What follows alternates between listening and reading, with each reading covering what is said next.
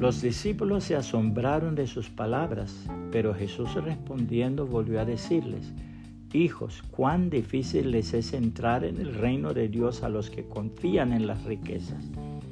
Marcos 10, 24, Reina Valera 1960. Los gastos de la iglesia.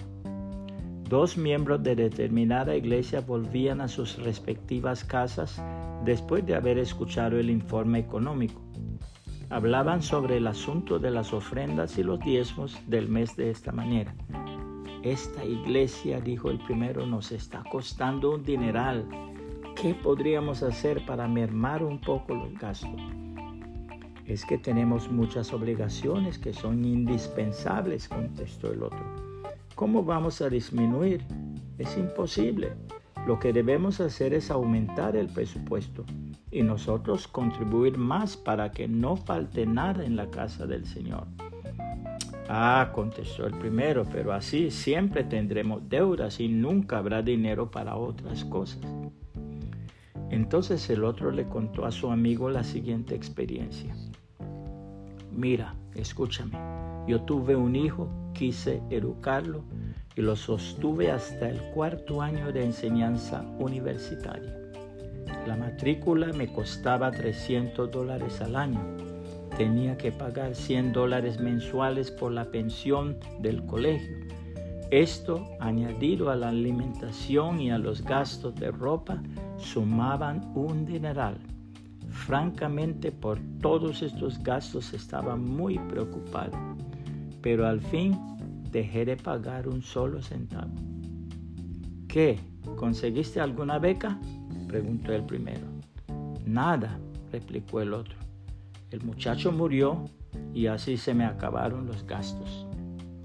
No digas tal cosa, contestó algo asustado el primero. Pero éste le dijo, igual cosa quieres hacer tú con nuestra iglesia.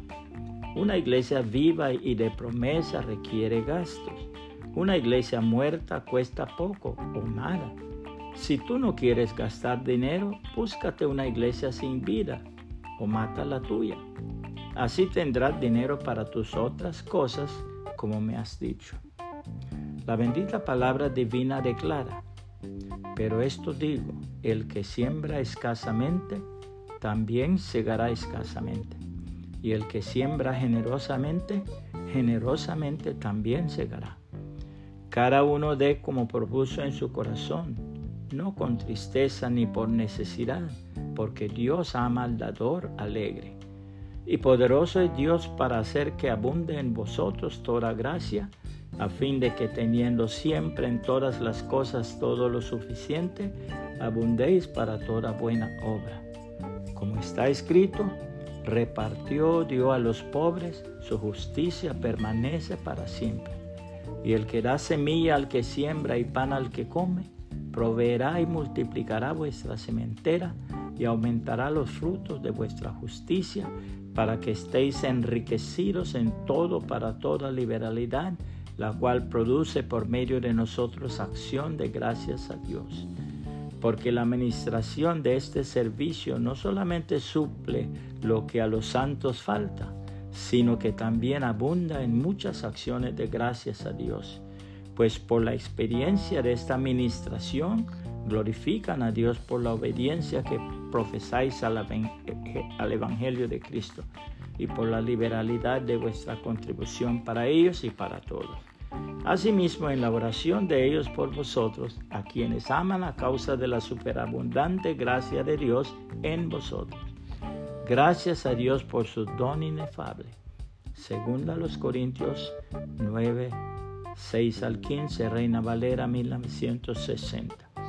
Puede compartir esta reflexión y que el Señor Jesucristo le bendiga y le guarde.